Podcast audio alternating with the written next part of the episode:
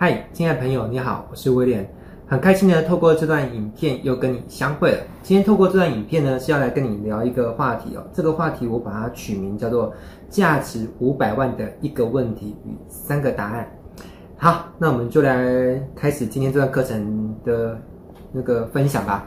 好，会来录制这段影片的有一个缘起啊，就是我有个学生，好，我们先把它简称叫小 A。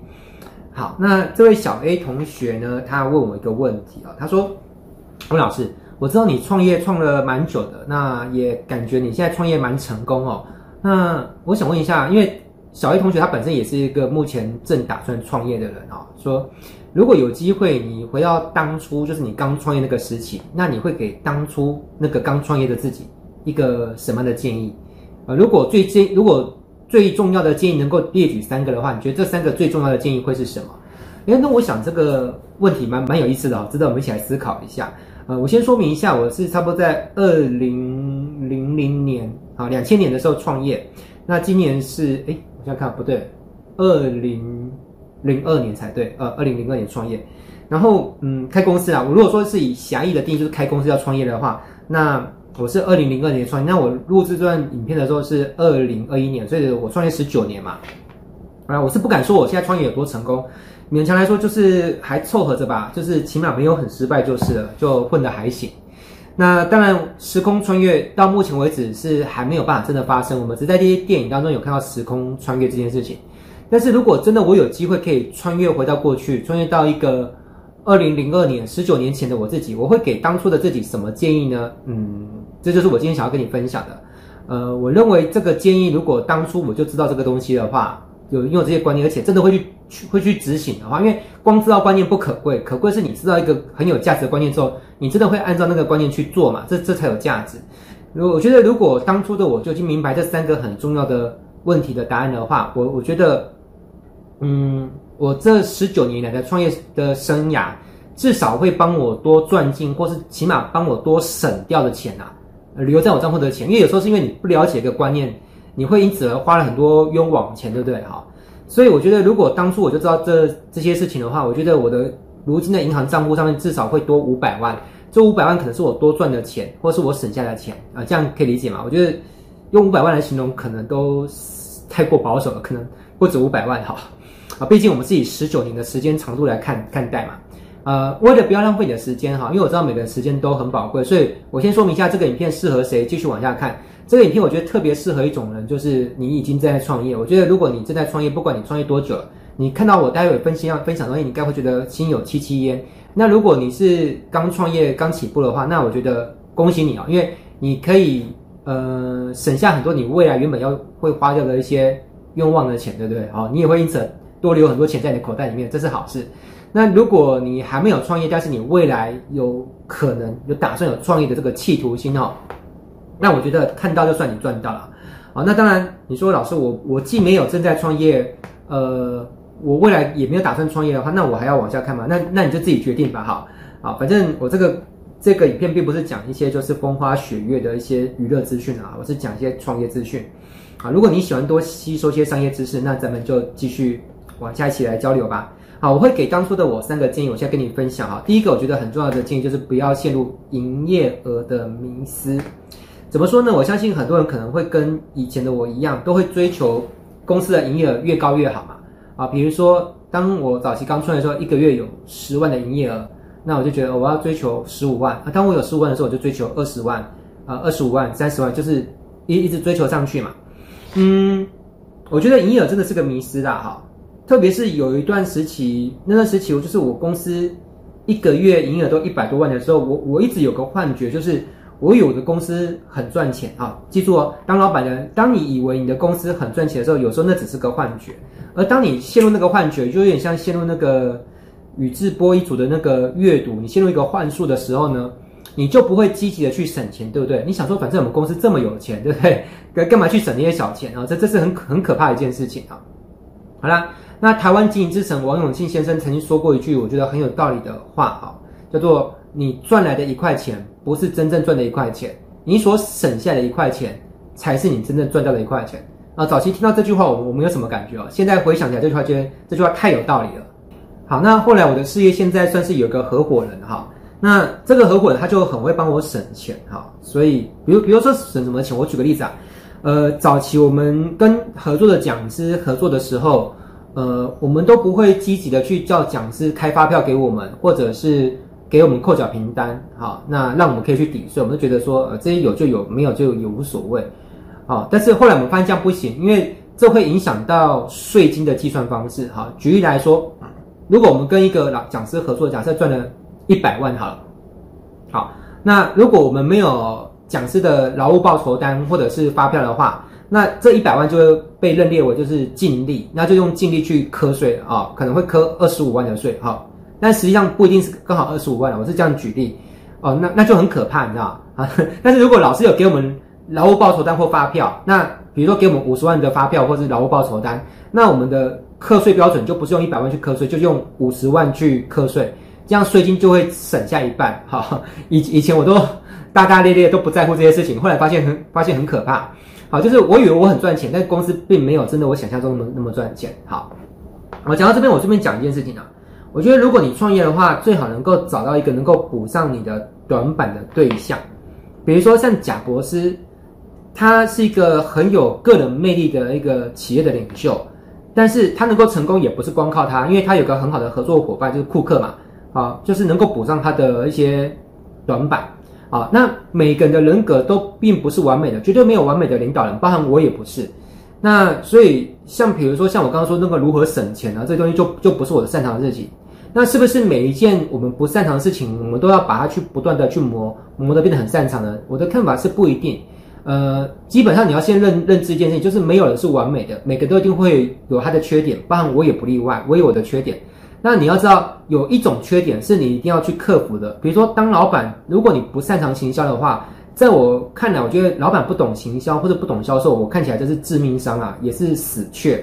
啊，你如果当老板不懂行销的话，我觉得这种缺点是无论如何一定要想办法去把它克服。这个你责无旁贷。如果你觉得，你当老板不懂行销是个无所谓的缺点，你找别人帮你补上的话，我是觉得这个想法不能说一定不可行，只是有点冒险。因为如果你当老板，你去指望找一个 partner 帮你补上行销的这一个环节，那万一有一天这个人离开你呢，背叛你呢，跟你搞一个一样的公司，是不是？那你说，可是产品跟技术在我手上，那理论上是对的，但是你知道这年头很多技术，呃，它并不是不可复制啊。如果他找一个代工工厂，或是他找另外一个一样懂技术的人，他。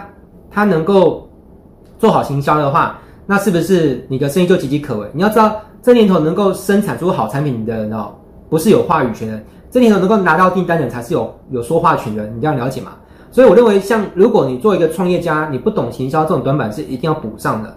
那有些缺点呢，你没有补上，我觉得还好，不是什么大事啊。比如说像我刚刚说的如何节流这一部分，不是我的擅长，那我就要找一个很会节流的人来当我的伙伴。啊，我的专长是什么？我的专长是我很会开源嘛，我很会做创意的事情，像一些行政文书这种非创意的工作，对我而言也是我的短板。比如说，对我而言，开开手写发票这种东西就是不太需要创意嘛，你只需要细心就好，把它开正确。这种东西我就我就很弱，你知道，我平均每开三次错误的发票才能够开次开出一次正确的发票，等于说人家只要开一次就正确嘛，只会消耗。一次发票，我要开四次 才会对一次，所以我我很浪费发票纸哦。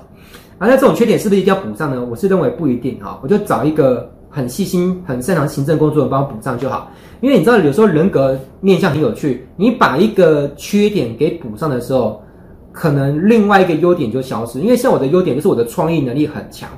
那如果我花很多的心思跟能量去做这种非创业事情，而且想办法把它做到很好，那我的可能创意的能量就被扼杀了，了解吗？所以我在这边跟你分享一个本堂课的金句哦，就是有些缺点你一定要补上，有些缺点你没有必要补补上。然后呢，你必须要分辨这两者的区隔的智慧，就是哪些需要补，哪些不需要补，这是一个智慧。重点是你不只要有智慧，还有执行力嘛。因为你光知道哪些东西你需要补，但你永远不去补它，你没有这个执行力，那你知道也没有用啊。好了。所以我讲完刚刚刚就是不要陷入营业的迷思哈，我我举个更鲜明的案例让你来感受一下。我有个好朋友，那这个好朋友跟我一样都是创业啊，那我们简称那个 Y 老板哈啊，英文字母 Y 好，那 Y 老板呢，他公司的营业额呢，有一次我跟他聊，你这个月做多少营业额？好，那我听到他告诉我，当然他是跟我说他这个月做三百万，我说三百万很棒啊，恭喜你，因为比我们工资还要高，一个一个月三百万。那我说我说你们公司一个月做三百万营业，那你可以偷偷跟我讲，反正我们是好朋友，我也不会泄露出去嘛。就说你们公司做三百万，那你们这样公司一个月毛利有多少？哈哈，因为我后来已经知道毛利比较重要，毛利比那个营业额更重要。他跟我说呢，三百万叫做公司叫做打打平啊，呃，打平就是。扣除掉公司的不对，应该说扣除掉公司的管销啦，就是净利为零。好，毛利是有，但是净利为零。好，我们我们先讲一下，呃，运营一家公司，第一重要叫做净利，第二重要叫做毛利，第三重要才是营业额。好，所以我们我们做生意其实最重要要会看到净利。他跟我说呢，三百万居然没有净利，勉强来说有毛利啊，毛利来支付掉公司的房租啦、水电啊、员工薪水，因为公司好像二十几个员工吧，付一付之后就就没了。那我说那。做三百万的营业额，那你说付掉一些管销之后，有，嗯，就是没了。那那很很重要的一个点呢，就是那这些管销有没有包含老板自己的薪水？哎，你知道，嗯，这一条有没有算进去很重要，因为如果做营业额做三百万，然后呢付掉管销之后呢就没了，而这付掉的过程中包含付掉老板自己的薪水，那我觉得这个问题不大。可是如果这三百万的营业额呢，付掉的全部是员工跟公司的管销。还不算进老板自己的薪水，那等于老板是做白工，哈、哦，这这很可怕啊、所以各位创业家们，请请记住哦，呃，你在创业的评估当中，一定要把自己的时间投入呢列入公司的成本之一。好、最怕就是很多老板呢容易陷入一个状况，我现在这个很多老板都有过经验，创业在特别在创业的前五到十年，他会发现公司好像有赚钱，但是他没有算进自己的劳务时间成本，就变成说。你你做到最后，你发现如果要把自己的时间投入成本也算进去的话，你会发现如果自己要跟自己的公司领薪水，你会发现其实公司好像也没有真的赚多少钱。好，公司看到赚到钱的是表象，因为你还没有把自己的薪水算进去嘛。那如果你把自己的薪水都算进去，你可能会发现几个现象：第一个，公司可能不赚钱，你你懂吗？第二就是说，你如果是把自己的时间算进去的话，你你也要去客观的评估一件事情，就是你做这件事情到底有没有比你当初上班来的更好赚。我我举例啊，如果你上班是一个月薪水是五万块，然后你出来创业之后，你发现公司公司都空隙扣之后呢，把钱发给自己之后呢，你发现自己的收入可能也是五万块，或者是比五万五万块多一点点而已。你会发现你的时间投入好像还不如去上班来得好，而且上班还有假日，对不对？还有下班嘛。创业之后你会发现，其实很多创业家是没有所谓的假日，也没有所谓的下班的，对不对？好啦，so，嗯。这是第一件事情，我可以给你的建议。第二就是不要有一个赌徒复投心态啊！啊，什么叫赌徒复投心态？这个是我早期的一个很大的致命伤，就是我我比如说我这个月我公司赚了二十万了，然后我就拿这个二十万去扩充，你知道？可能买设备、请员工，或是租一个更大的办公室，或各各各式各样的事情啊。这个有点像是你去赌场，然后你。带了二十万去赌博，然后这二十万帮助你又赚赢了二十万，然后你就说哇，那我现在手上有又有可能三十万了，那你就拿这三十万又又全部又投进去再去赌，然后你可能三十万投进去之后呢，你可能又赚了可能又有五十万回来，然后你又拿五十万又都投进去，这个叫复投，你知道，重复的把你赚的钱再投进去，这个不管在赌博或者是投资，或是投机或是创业，都有可能出现到这种现象，那。我当初也曾经沉入这种现象，就是我不断的，当时公司一直在成长，然后我也赚很多钱嘛，所以我就是有一种就是一种野心啊，一个野心，就是我觉得，嗯，我应该要把我赚的钱再继续投下去，因为人总会有一个欲望跟贪婪，就是想要赚更多。哎，这也没有什么不对或不好，因为其实欲望跟贪婪也是人类文明进步的一个原动力嘛。好，但是我觉得当初有一个点，就是我没有把我赚的钱留一部分好保本，然后呢，保住那个本金之后，然后我就把我所有赚的钱再投进去，导致后来公司出现了一些呃状况的时候，我当初可能这那半年或者是那一年赚到了不少钱，全部都投进去了。好，我觉得这个是非常可惜。我觉得光是这一点啊，光是这一点，如果当初我我不是用那种复投的模式去操作我的生意，我觉得我的银行账户上至少会因为这件事情多出三百万，都很合理。啊，好，所以记住，未来如果你做生意或做什么事情，你赚到钱都记得先把你赚的钱先抽一部分，先保本，然后呢，再拿一部分再去投资在你的事业或是投资上面。我觉得这个心态是很重要，包含嗯，你做别的事情也是一样，比如说你做保险或做直销，我觉得也应该有这样的心态哦。啊，如果你创业的够久的话，你一定会开始深刻体验那个道理，就是人的运势啊，或者景气一定会有上下起伏。那永远不要去相信一件事情，就是说我永远都是英明神武，我永远都是胜券在握，我永远上面都有幸运女神光光顾在我这边。不是的，你要知道，你可能现在只是一时你的手气比较好，你赌博你会多赢个几把，但是你要知道这个事情不见得永远会一直下去。好，就像那个马里奥吃了无敌星星，那个无敌星星也会有时效性嘛。好，你不能仗着你吃了无敌星星，然后你就猛冲，然后永远都觉得你可以让一直无敌下去，也没有这回事。好啊，好，如果你今天提早懂了这个概观念的话，我觉得很很恭喜你啦。好，就是你起码能够在未来的创业的五年、十年当中，光因为今天弄懂这个道理，而且遵守这个法则，你应该可以多存下很多很多的钱。嗯，这个很重要。好，第三点。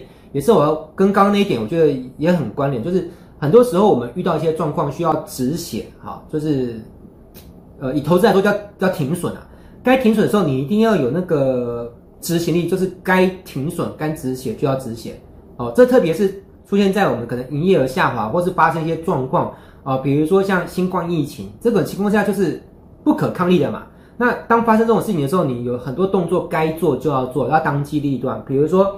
你发现房办公室该该迁移了哈，比如说过去你可能像我很多同行都会租一个比较大的办公室，这个大办公室当中有行政区也有教室区嘛，啊，行政区就是让员工上班做电脑文书用的，那教室区就是让学员来上课用的。那现在可能因为疫情关系，你发现养一个教室已经用不到了啊，因为大家都是开线上课，那你就要当机立断，赶快换办公室或者是迁去商务中心，你知道吗？哈，因为搞不好你你连。拥有这么大范围的行政区都不一定，因为不一定有需要，因为员工可能是在家上班，你养一个这么大的行政区可能也没有必要。你搞不好只需要公司有一两张桌子，哎，一两张桌子可以租吗？我跟你讲，真的有的商务中心，它是从一张桌子几千块，你都可以跟他租，你知道？那你都要有个代表的联络电话，然后有地方可以帮你收发信件，这样就好了。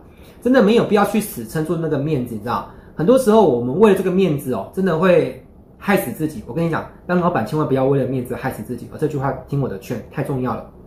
好，你你该撤租，甚至讲讲难听点，就是你你该怎么样去缩编去节约，呃，让你可以生存下去都很重要。因为很多人是因为面子，因为人情，因为怕替别人带来麻烦。可是当老板的，亲爱的老板，万一如果你自己都快生存不下去了，你去去帮别人想那么多。有有必要吗？哈，对，所以我觉得当老板你一定要有一个有点自私的思维了，哈。但是，但是这个自私也是好的，因为就是你起码要先求生存，好，你生存下去之后，未来你有能力帮助多少，你再去帮助多少人。但是如果你连自己都生存不下去，甚至你还会成为别人的累赘的时候，那我跟你讲，这真的，你你你你应该好好思考一下，你你该如何去止血这些事情啊？但是这些事情我不能够再讲的更多了啊，我只能给你一个自己去。思考的一个点，哈，啊，因为我讲太多，有时候会被人家觉得说，魏老师你怎么那么残忍，哈哈。好，那接着我们来看一下关于发问这件事情哦。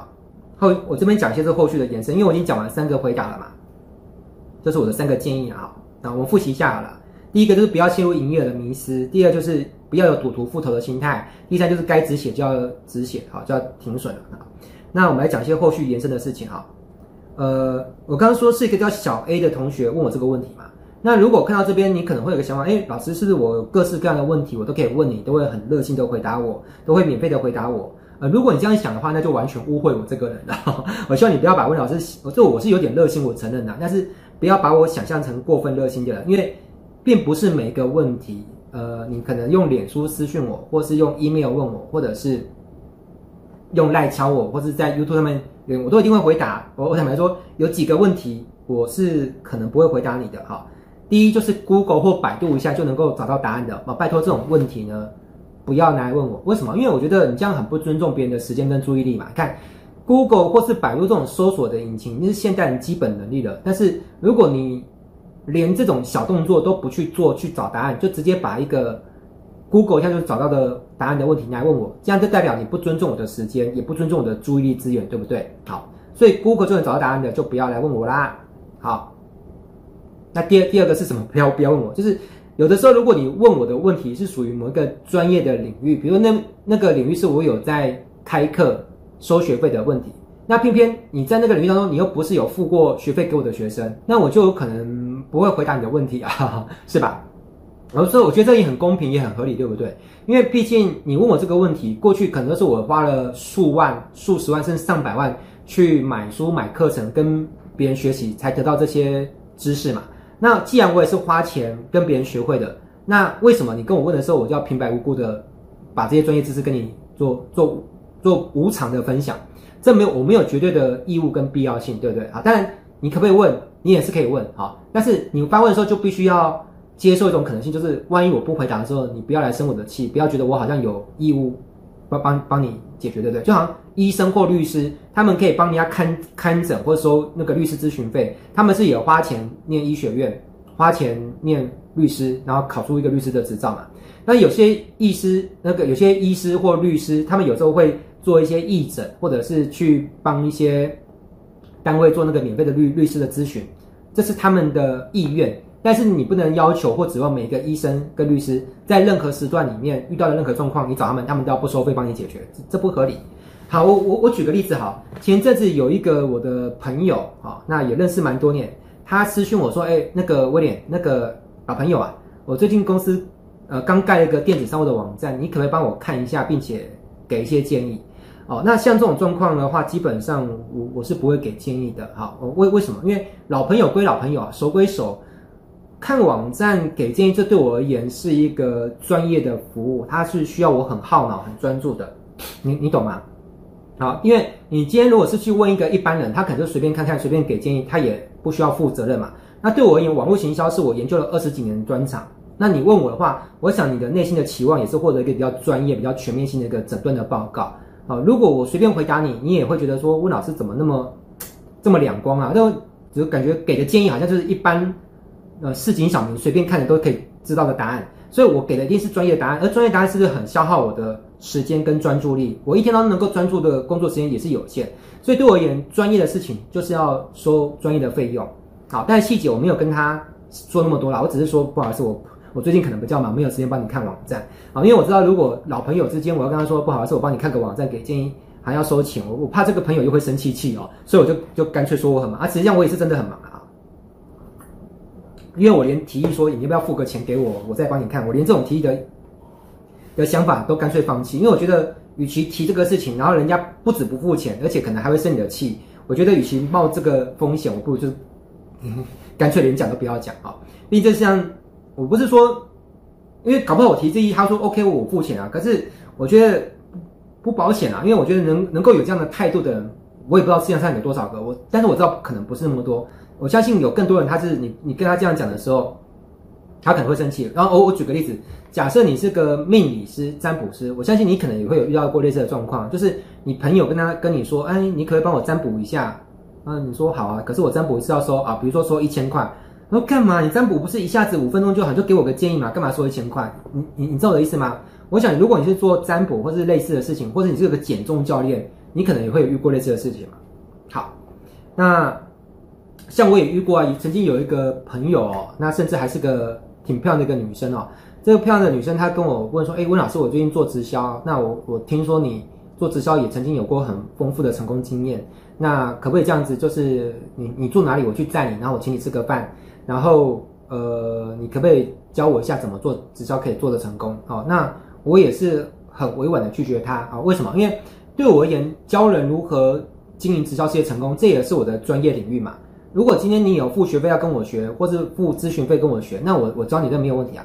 可是你什么钱都没有付，只是请我吃一顿饭，然后就要我教你，我觉得说真的，我更宁可说这顿饭呢是我们 AA 制，好，甚至呃我请你，我觉得这不是什么大事嘛。反正朋友今天这次我请你，下次你请我，这都无所谓，是吧？啊，甚至甚至我干脆不要出门吃顿饭，反正我也很习惯，我也很乐于在家花一点小钱自己料理，我可以吃的自得其乐嘛。但是。对我而言，去帮人家解决一个专业问题，只是为赚那一顿饭，但是你知道这个对价关系对我也是不 OK 的。好，我我我我更宁可不要去让别人请我吃这顿饭，而换得一个就是我要去免费指导别人这个这个机会。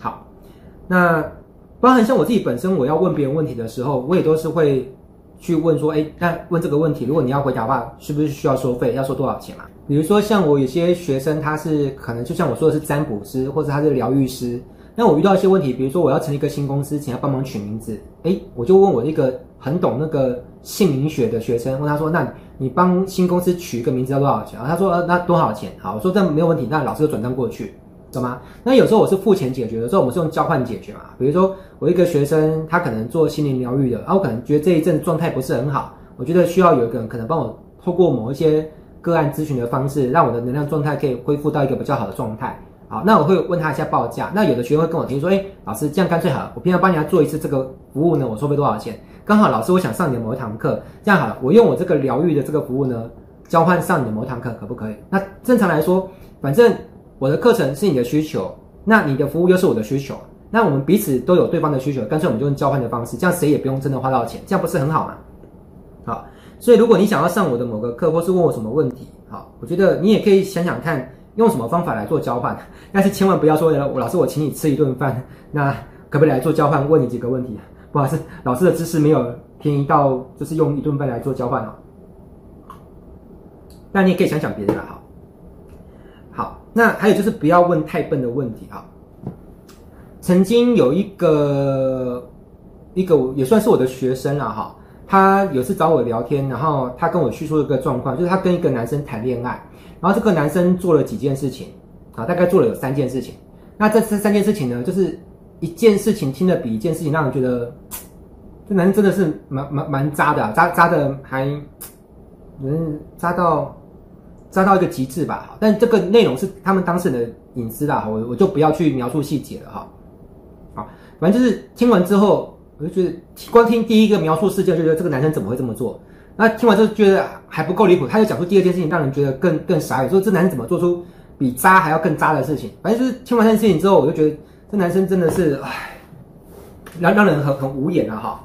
啊，当然我也不是说自我标榜我就多么了不起了啊，但是反正这个男生的行为就让人觉得很圈圈叉叉。好，那接着，那我我说，那你跟我讲这个事情，你最后是想要问我什么事情呢？你知道这个女生接下来问问题，真是让我更傻眼啊。这女生问我说：“温老师，你觉得我该怎么样可以让这个男生重新回到我的身上，重新回来跟我继续交往？因为他他们那时候是处于分手嘛，这男生就是就是跟他分开。我听了真的下巴快掉下来，你知道？这个男生对你做出这样跟那样伤害你的事情，然后就是让你就是讲的就是人财两失了哈，然后心心灵又受伤。结果你现在问我的问题居然是怎么样？”让这男生重新愿意跟你继续交往，我就觉得这感觉就是有点像是你走在路上踩到一坨屎，好才会，你你懂吗？好，然后你先问我说，温老师，我踩到一坨屎了，那我说接着呢，但是这坨屎离开我了，我该怎么样让那坨屎可以继续回到我身上？我我我真的不想回答这个问题，而且我听到这个问题，听到后来我我有点内心有点恼火，你知道吗？我就觉得说，问老师的脑袋跟时间这么的宝贵，应该是要来帮更多人回答一些有价值的问题，对不对？结果我为了听你这段话，牺牲掉我的宝贵的时间跟注意力跟我的脑力，结果最后你问一个这么傻的问题。从此之后，我基本上就不太会跟这个学生有所互动，因为我觉得他问的问题太傻了。啊，我跟他讲，其实很多高手、很多有智慧的人，他并不讨厌回答问题。为什么？因为有时候回答一个高品质的问题，对高手来说也是一个自我进步的机会点，你知道吗？可是如果问到一个太笨的问题，你要小心，你可能会损失的是一个人，可能。一个高手啦，一个有智慧的人，可能从此再也不想跟你联络。你问他什么问题，他都不想回答你。哦，所以问问题之前，先思考一下，你今天确定说这个问题有回答的价值，好，你再来问人，好不好？好，但我也没有骂他啦，我只是觉得不想再跟他有所联系而已。好，好，因为有时候跟太太笨的人互动，有时候自己会跟着变笨哦。那发问哦，我认为是一门技术，也是一门艺术啦。我觉得好的问题，甚至比好的答案更有价值。那我，那我这边有一个好奇的点，我来问问你啊，就是。目前来说，我并没有开这门课，但是我发现发问这个事情是很有技术性，而且从小到大好像没有哪个老师在教我们怎么发问，对不对？甚至我们以我的童年，因为我是一九七七年生的，我们那个年代是不鼓励小孩在学校发问的。我不知道现在有没有改变，呃，所以我们都不太擅长怎么问问题，对不对？好，但是问问题的这件事情都很重要，有没有发现？呃，如果有一天我来开一门课，教你如何有技巧、有智慧的发问，问出。高品质的问题，你觉得这个能力有没有很有价值？好，呃，我想聪明的你应该有发现，这其实超有价值的哦。如如果今天有别人开这门课的话，我我想我应该会手捧着学费赶快去报名学这门课。但是目前很可惜，我也没看到哪个老师开这门课。好啦，但是我目前也没有开好，但是我会在这个影片下方呢留下一个连结，你点之后就可以去那边填填一下你的 email 好。那如果有很多人填 email，我就知道说哦，有很多人发现这是个值得学的学问，好，那我再开这个课就有办法辅导一群人嘛。那如果大家都没有发现这是个很值得学习的一门技术。好，那那就算了，我也就不用花时间开课，我就把这个如何发问的技术，就是我个人拿来用，用的很开心就好了。好，所以如果你有填 email，未来我有开课，你可以收到通知。那收到通知也不要紧张，到时候你就会知道这门课程的呃时间有多长，教什么东西，学费多少钱。那你到时候再自己判断你到底要不要花钱上这个课嘛。如果不报名，我也我也不会生气气啊，好，对不对？好了，那还有一个好就是说，如果你现在有填表的话，那未来我有开课，我会从填表人当中呢做一个抽奖的动作，我会。抽出几个幸运儿，然后送他这个付费课程。那就算你没有抽奖抽到，我应该也会把我这个付费课程的一部分的知识免费送给你啊。呃，至于送多少部分就不一定了，反正你总会获得一部分就对了啊。这也不是坏事啊，你只是留个 email 而已。好啦，那我们因为我们今天讲的这个议题是关于创业嘛，所以有关创业呢，我们目前来说有些相关课程我会放在影片的下方，你可以去看一下连结哈。那我们很多课程都是有开放免费试阅一部分。啊，什么意思？就是你可以先去看那个付费课程的一小部分，再决定你要不要正式报名这个课程。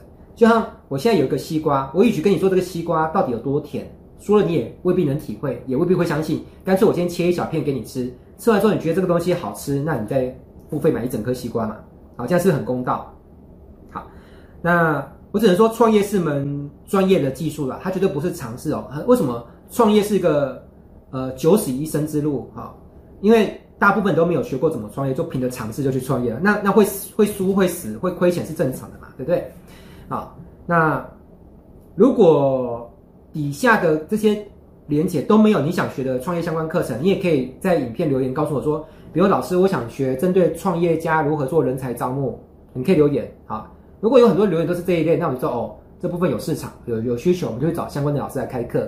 比如说，你说，哎，老师，我想学创业家如何做合约设计，如何做股权规划，诸如此类。那你说，老师，你什么都懂吗？那当 当然不可能啊，很多东西我也不懂啊。但是如果有很多学生需要，我就去想办法去找到该领域的专专家来教大家，好不好？好。那你说，哎，老师，我自己就是专家，那那太棒了哈。那我就需要你，比如说，我们现在需要几个专家，比如说创业乘法律。创业乘上会计，比如说创业家如何看懂财务报表，哎，这也很重要嘛，啊，或者创业家乘上其他啊，诸如此，比如创业家如何那个排遣负面情绪，哎，这个你就超重要，哎，超超超超超重要。看，创业家是个比上班族更容易累积负面情绪在身上的，你知道吗？哎，这个你有创业过，你你才会知道这件事情。好，如果你有感受，有有认同感，就在底下留言让我知道，因为很多人是。上班的时候觉得负面情绪很多，比如常常被老板骂、被主管盯，你觉得很不开心，你就你就跑去创业了。我跟你讲，等你创业之后，你会发现你要受更多人的气跟委屈。你现在不只要忍受你的客户啊，因为客户就是你的老板，你要忍受你的供应商，因为供应商有时候也会给你使脸色，哎，真的会。那你甚至还要忍受员工的气，说啊，我付他薪水，我还要忍受他气，我跟你真真的会哈，你不不要不信邪，你去创业之后就会知道。反正要受很多的气啦，所以我觉得创业家都是那种常常一颗心到晚上睡得满地，然后再一颗一颗把新的碎片再粘回去，然后让那个胶水给它粘回去哈，然后缝缝补补。创业家就是要有这种自我疗伤的能力，啊，不然就不要出来创业哈。啊，或或者是你有相关的专场，你就跟我说，哎，我知道怎么做负负面情绪针对创业家怎么做负面情绪的代谢，哎，那也可以开课。好，那你可以跟我们联系。那你不要光写一封信说，哎，老师，我想跟你们合作，好，可以吗？你问这种问题，我真的很难回答你。好，再拜托不要再问这种很幼稚的问题，说，呃，我想跟你合作，可以吗？我哪知道可不可以？因为你总要说明一些事情，我才有办法判断嘛。比如说你的课程叫什么名称，然后你有没有课程的大纲？那课程预计讲多久？那预计定价多少钱？那最好能够试录一小段的课程影片给我们看一下。还有就是我们现在目前来说，原则上只开线上课，实体课我们大部分就就都。原则上先不开了，因为疫情的关系啊，那所以如果说老师我只能够讲实体课，我不能没有办法讲线上课，那我们就先暂时先不合作，好不好？